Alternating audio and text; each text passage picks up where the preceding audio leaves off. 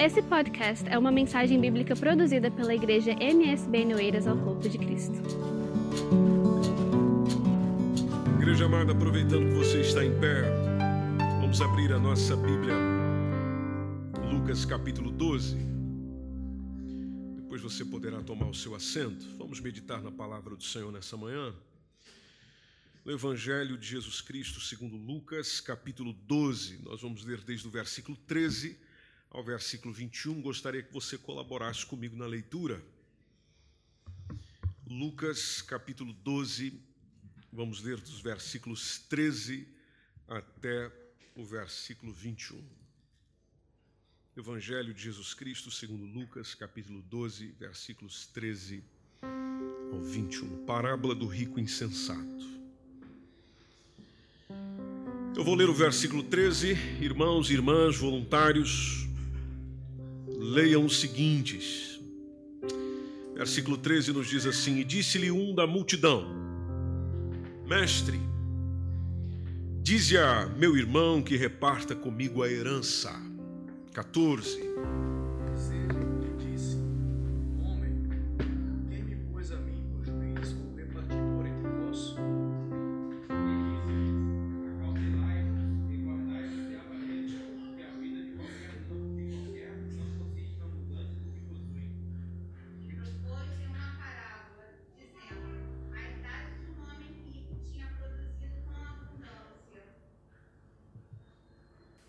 17. E arrazoavam ele de si, dizendo: Que farei? Não tenho onde recolher os meus frutos. E disse: Farei isto: destruirei os meus celeiros, reconstruirei, construir- reconstruirei maiores, e aí recolherei todo o meu produto e todos os meus bens. E tirei a minha alma, tens em depósito muitos bens para muitos anos. Descansa, come, bebe e folga. O 20. Mas Deus lhe disse: Louco, esta noite te pedirão a tua alma, e o que tens preparado, para quem será? E o 21 para finalizar. Assim é aquele que para si ajuda tesouros e não é rico para com Deus. Vamos juntos no 21. 3, 2, 1. Assim é aquele.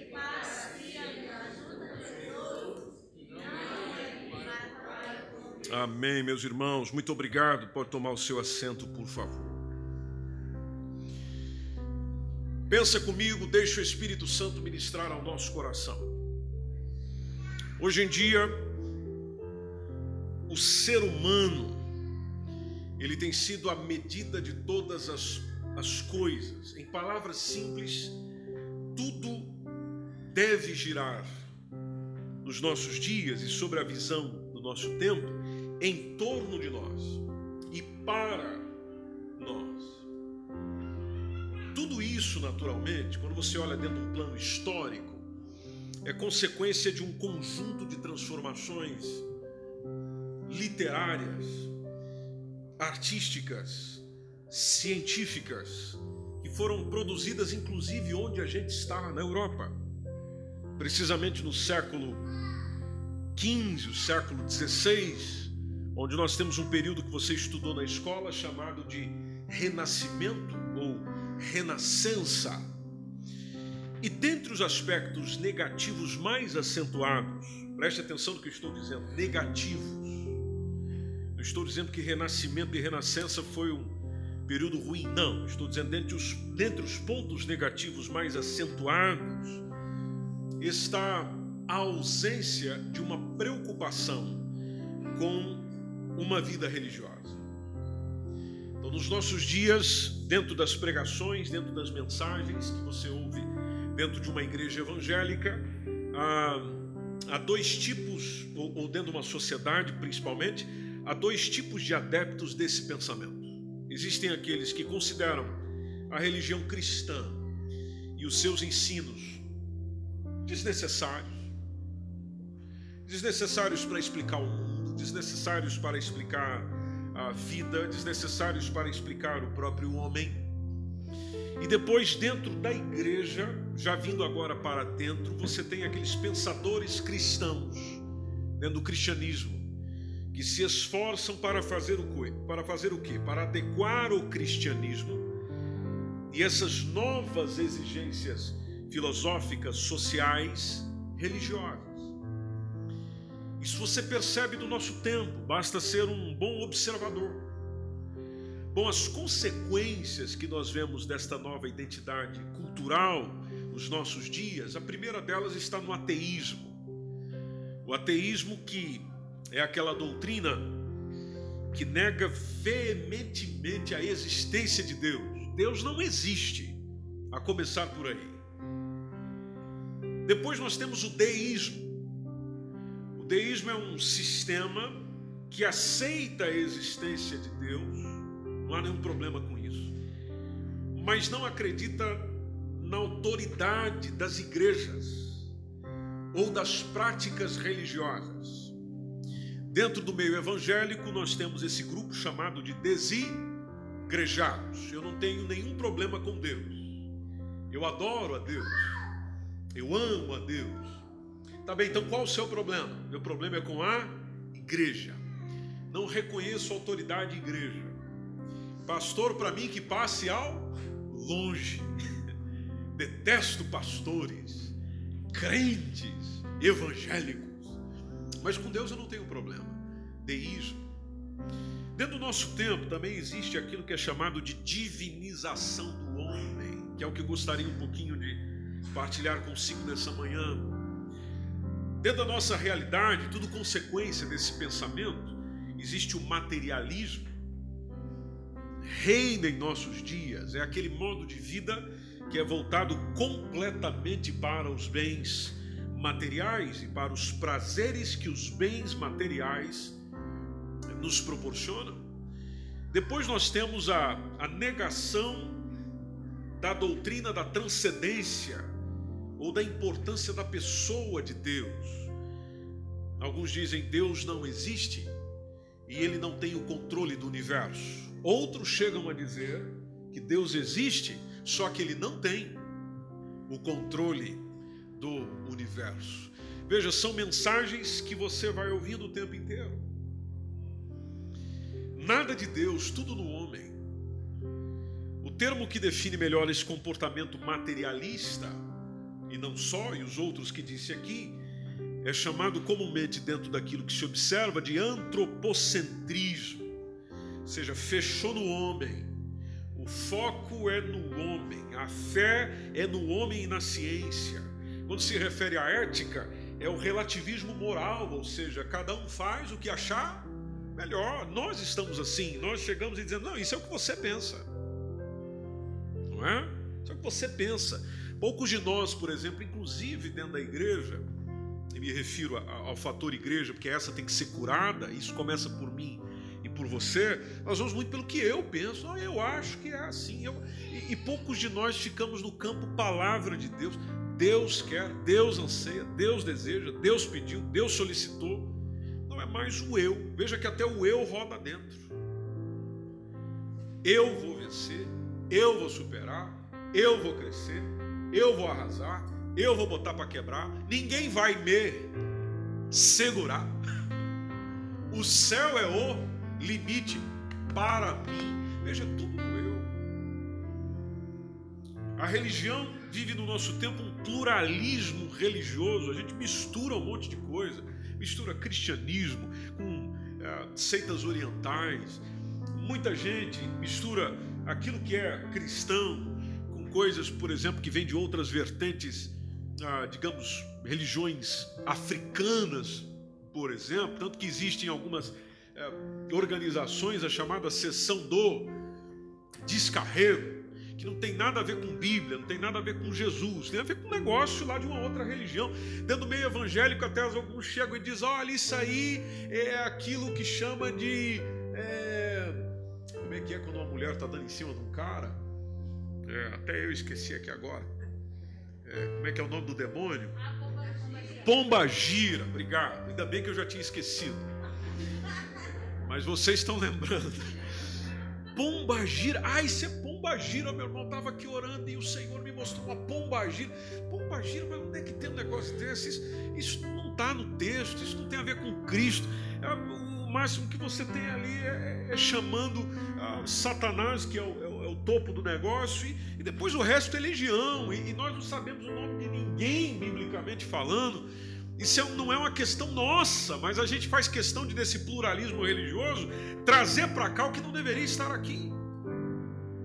Então, em vez de ter uma postura teocêntrica, ou seja, onde nós somos centrados em Deus, nós temos confiança mesmo em Deus, absolutismo moral, ou seja, aquilo que vale para mim vale para você, segundo o ponto de vista divino, de termos uma religião cristocêntrica, ou seja, firmada em Cristo, voltado para Cristo, não, ficamos nesse antropocentrismo, centro no homem.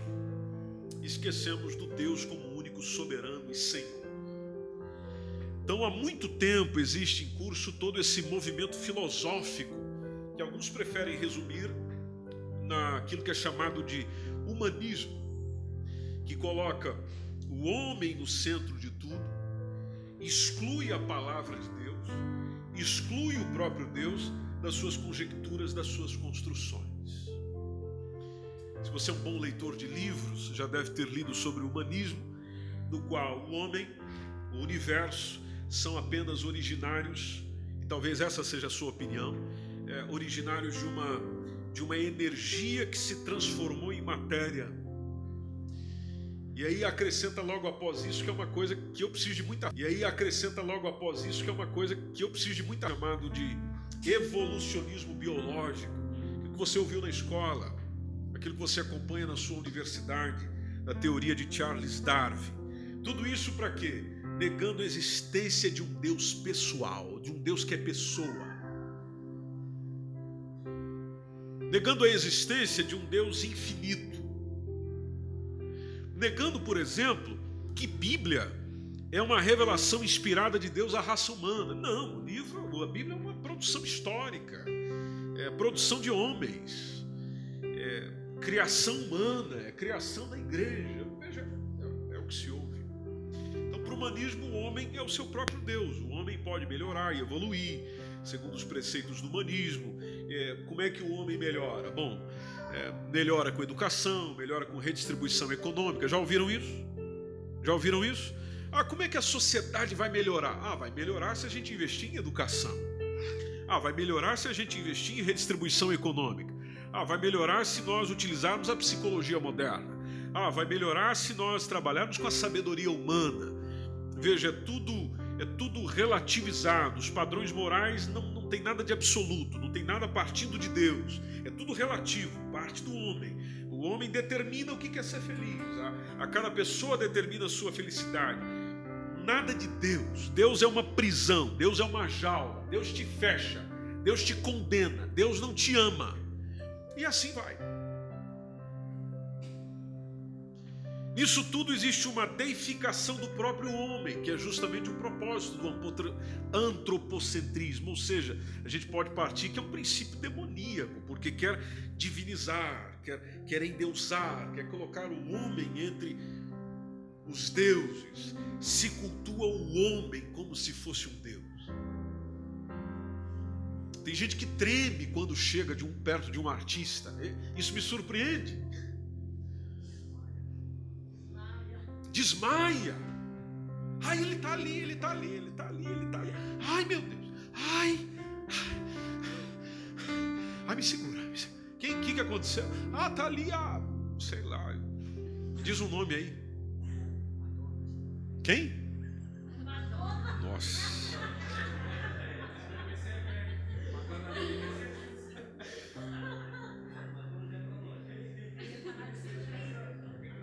Madonna é pro pessoal mais velho, né?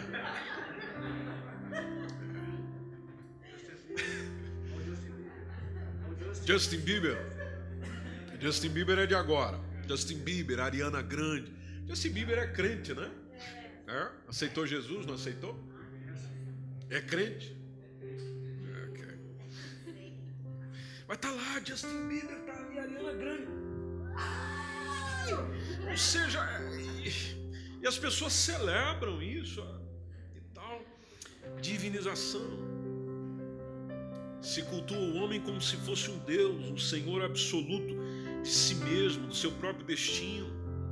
E por que essa parábola, gente boa? Bom, porque o personagem dessa parábola da leitura bíblica que nós fizemos é um retrato perfeito desse tempo de deificação do. Você pode perceber comigo, se a gente voltar, por exemplo, versículos 17 e 18. É, fechou a sua Bíblia ou não? Não, né? Então nós estamos em Lucas capítulo 12, lendo entre o versículo 13 e 21. Não vou trabalhando texto a texto, mas se você observar comigo no versículo 17 e 18, melhor dizendo, tem uso repetido de termos possessivos, por exemplo, meus frutos, meus celeiros, minhas novidades, meus bens. Então dá para entender que o personagem dessa parábola vive e trabalha em função de si mesmo, suas posses materiais.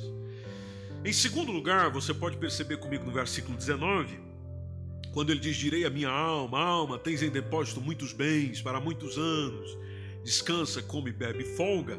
Você vê que ele reduziu a vida ao materialismo. Personagem dessa parábola pressupõe que os seus bens são suficientes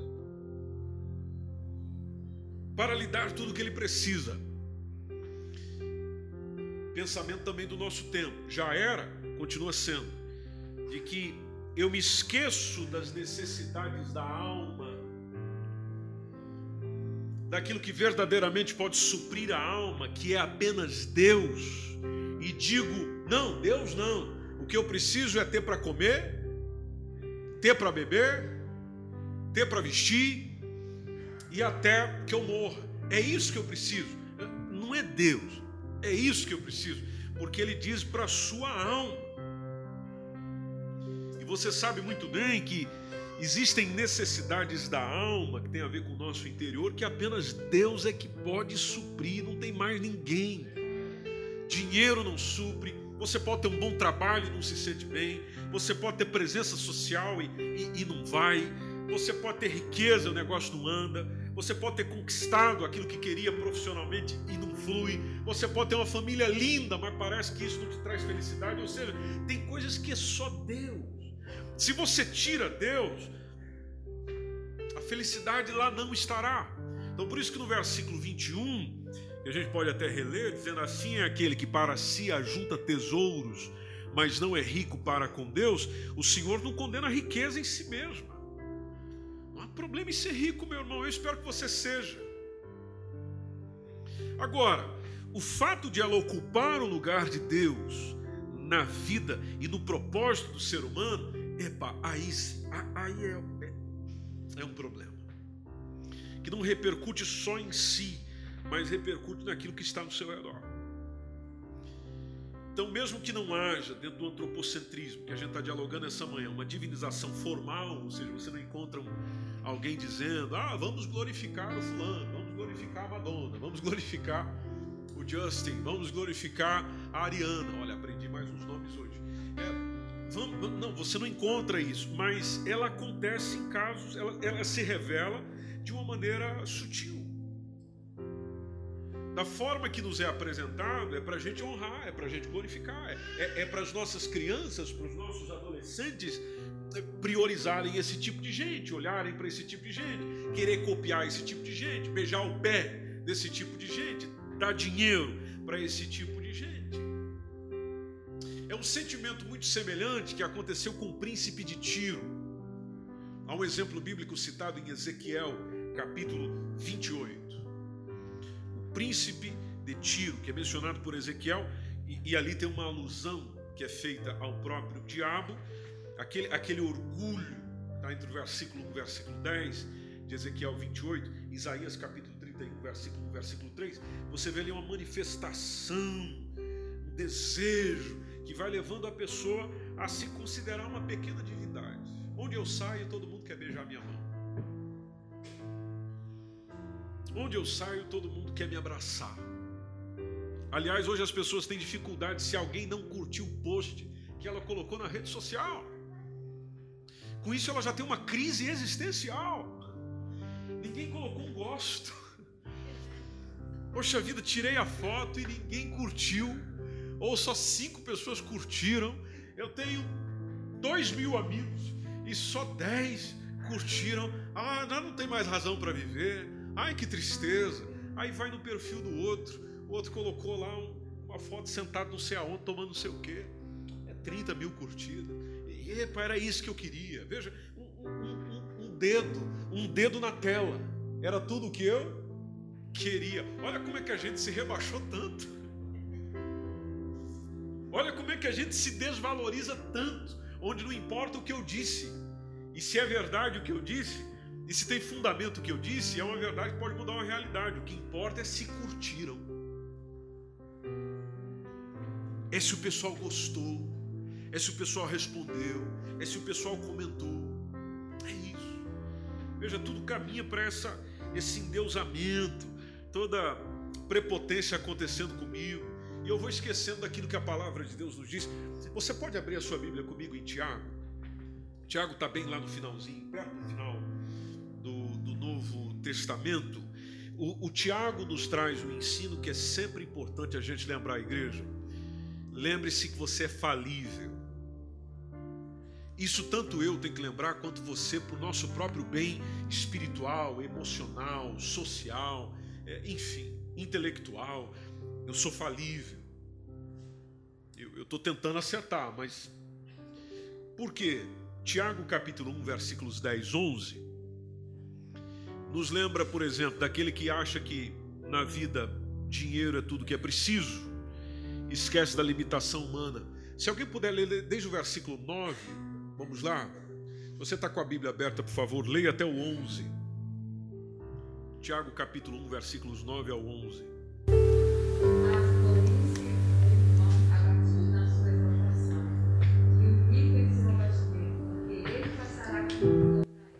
Bom, tanto o rico quanto o pobre passa como a flor da erva, ou seja, vai, vai desaparecer. Vai desaparecer. Vamos no versículo 11.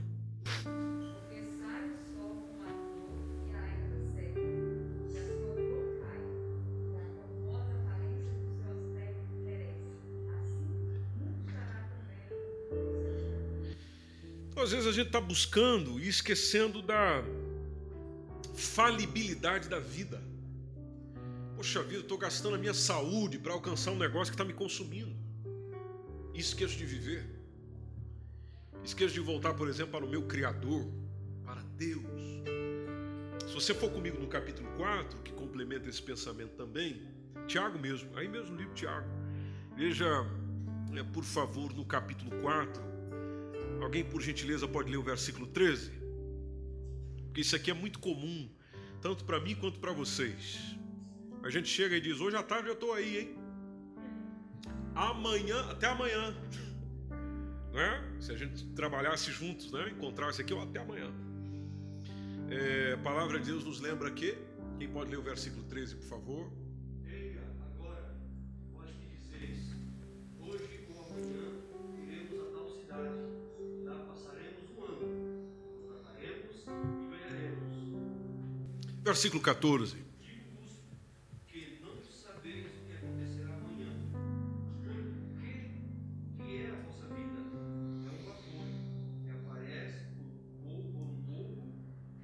se desvanece. Ok, então o que, que a gente faz? Versículo 15. Se o Senhor quiser, e se vivermos, faremos isto ou aquilo. Essa é uma frase muito difícil para ficar falando toda hora, né?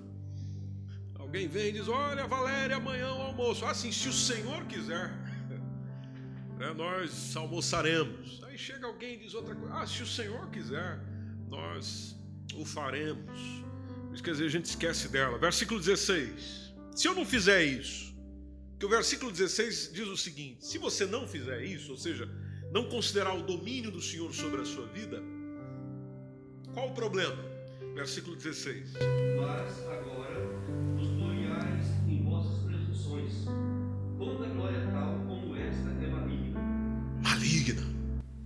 versões dizem: vocês estarão se vangloriando dos seus próprios planos. Porque você condiciona que tudo depende da sua vontade. Muita coisa depende da vontade nossa. Sim, senhor, sim, senhora. Mas tudo isso está sujeito à vontade de Deus. Versículo 17. Portanto, todo aquele que conhece o bem que deve ser feito Você percebeu que essa expressão vem logo após o Tiago ensinar sobre isso? Então ele vem dizendo: importante você considerar o domínio de Deus. Se eu lembrar, ok. Aí ele vem dizendo: quando você sabe que deve fazer o bem e não faz, então está cometendo pecado. Interessante ele dizer isso logo após falar daquilo. Então, se eu sei desse domínio, mas não o considero, peco. Se a gente voltar em Lucas capítulo 12, versículo 15, está lá a mensagem do Senhor, porque ali começa uma, uma discussão, né? Pode ver no versículo 13 que está ali os irmãos brigando por dinheiro, irmão brigando por herança. E aí ele jogou Jesus no meio, dizendo, Jesus resolve aí, porque o meu irmão não quer passar a parte que me cabe na herança que a gente tem do papai e da mãe. Aí Jesus fala: Não, isso não tem nada a ver comigo. Por que, que não tem nada a ver comigo? Ele disse no versículo 15, e que tem a ver com essa reflexão que nós estamos hoje, dizendo: Acautelem-se. Vai devagarzinho. Guarde-se da avareza. Todo mundo sabe o que é um avarento? É? O que é um avarento então? Já que todo mundo sabe. Só para mim. Tá aqui, ó. Você tem avarento lá em casa ou não? Aquele que não libera nem para comprar um pão. É aqui, tudo, aqui. Traz para mim. Joga para mim que eu guardo. Joga para mim que eu cuido. Guarde-se disso, disse Jesus. Tá bem, Jesus, mas me dá uma razão então. Por que, que isso é tão importante assim? Aí Jesus diz: não, a resposta está aí, porque a tua vida ela não consiste na abundância daquilo que você possui. Ou seja, a tua vida não depende do que você tem, depende do que você é.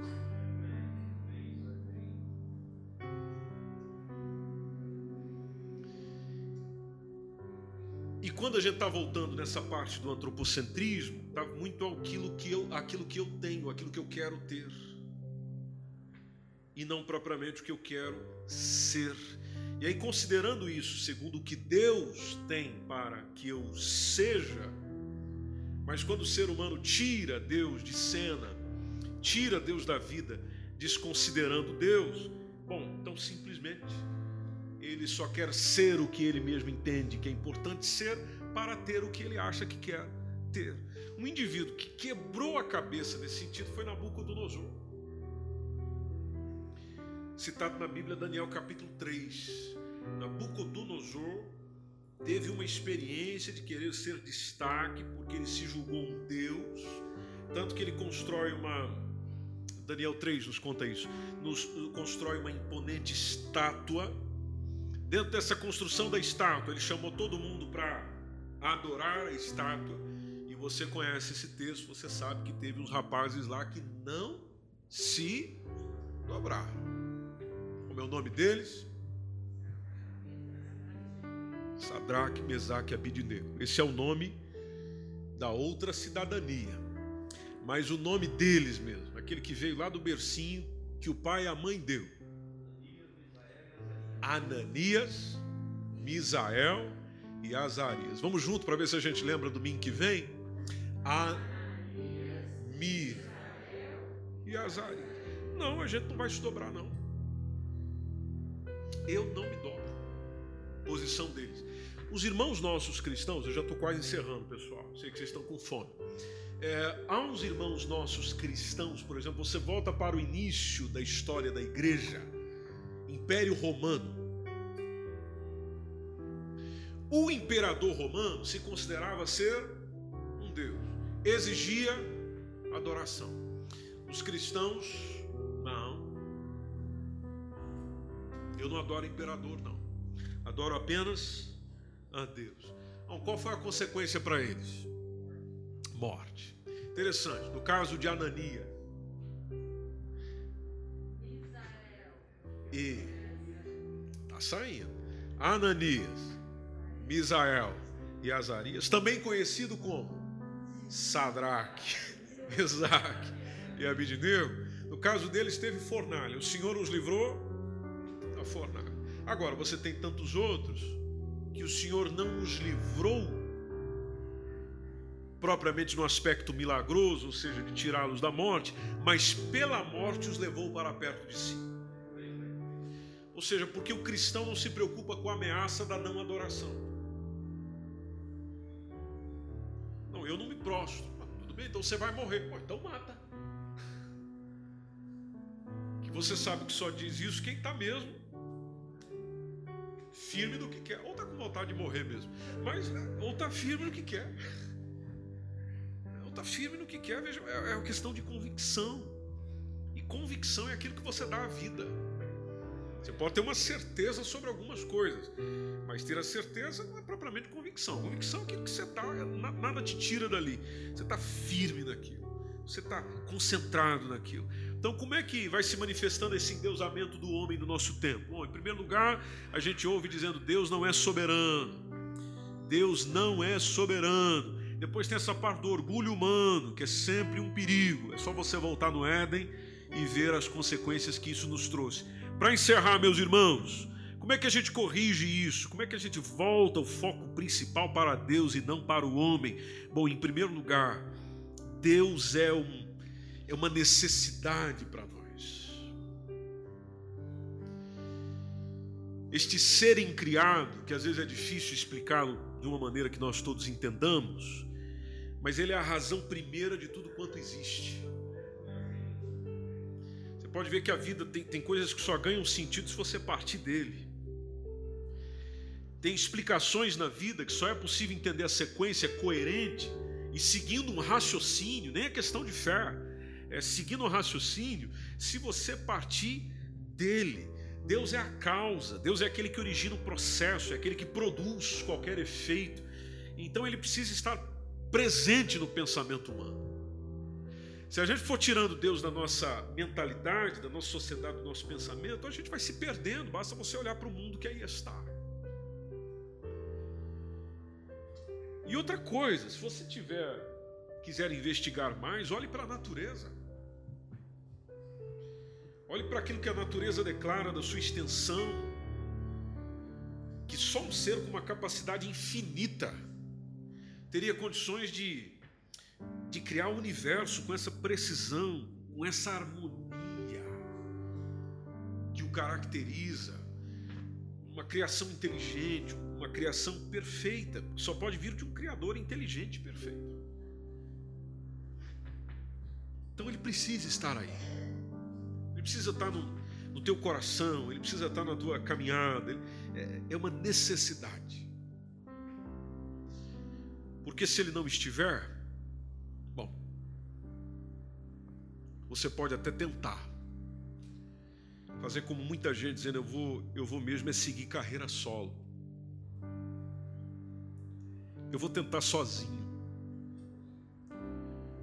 Eu vou deixar Deus aí e eu vou seguir sozinho. Bom, você pode até tentar. Talvez você que me ouve aqui, você que me ouve em casa, está até tentando isso. Mas eu acho que você já percebeu que não dá. Chega um momento ou outro que a alma clama por Ele, tem desejo dele, tem vontade dele. Deseja tenta suprir isso, tenta suprir com outras coisas. Não, não faça isso. Traz Deus para a tua vida. Traz Deus para a tua história. Traz Deus para a tua existência. Ele quer fazer parte disso. Aliás, foi Ele que te criou. Não, não, quem me criou foi o pai e a mãe. Não, peraí. Para o seu pai e a mãe poder fazer alguma coisa, ele fez antes. Você é uma possibilidade porque ele deu possibilidade. Você está aqui porque ele um dia quis que você tivesse. Você ainda existe porque Ele ainda quer que você esteja aqui. E se Ele ainda quer que você aqui esteja, há um propósito, porque Ele não age por acaso. Tudo tem propósito, tudo tem objetivo, tudo tem razão. E dentro disso tudo tem processo.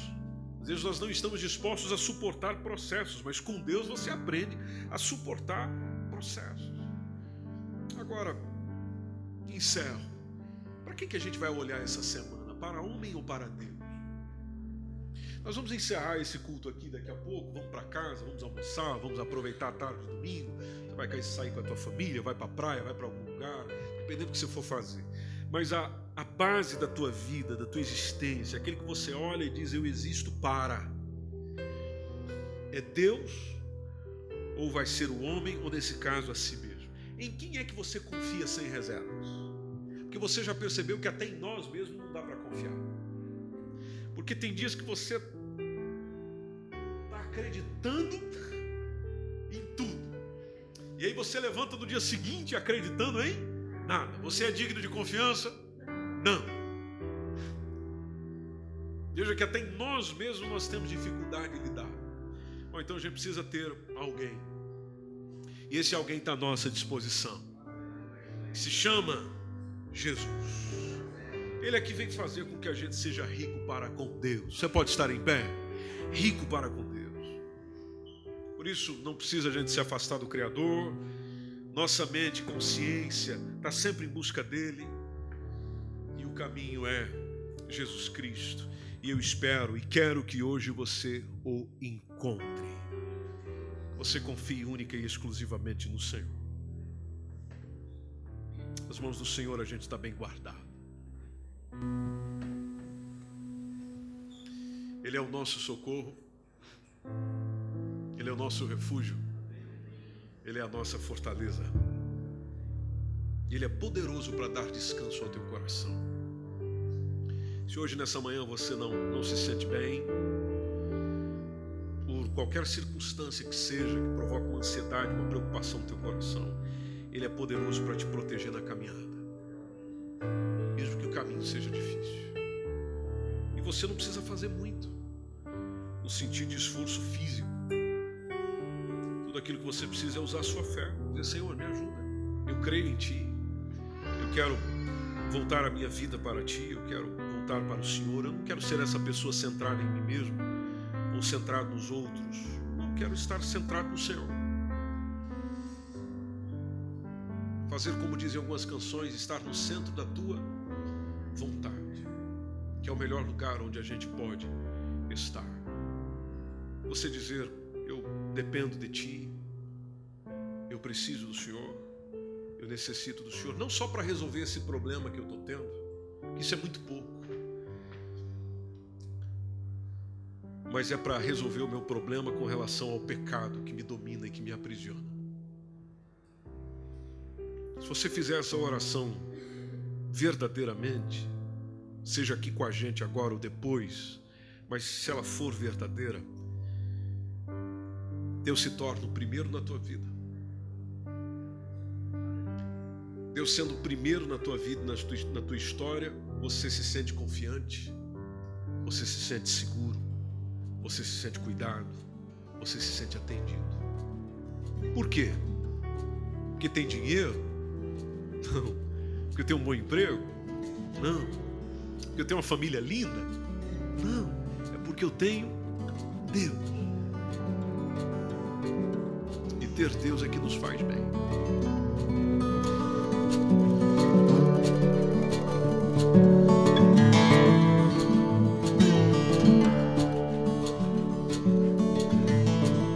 Esse foi mais um podcast, uma mensagem bíblica produzida pela igreja MSBN Oeiras. Siga-nos nas nossas redes sociais, Facebook e Instagram. Subscreva o nosso podcast e também o nosso canal do YouTube. Saiba mais informações em msbnportugal.com.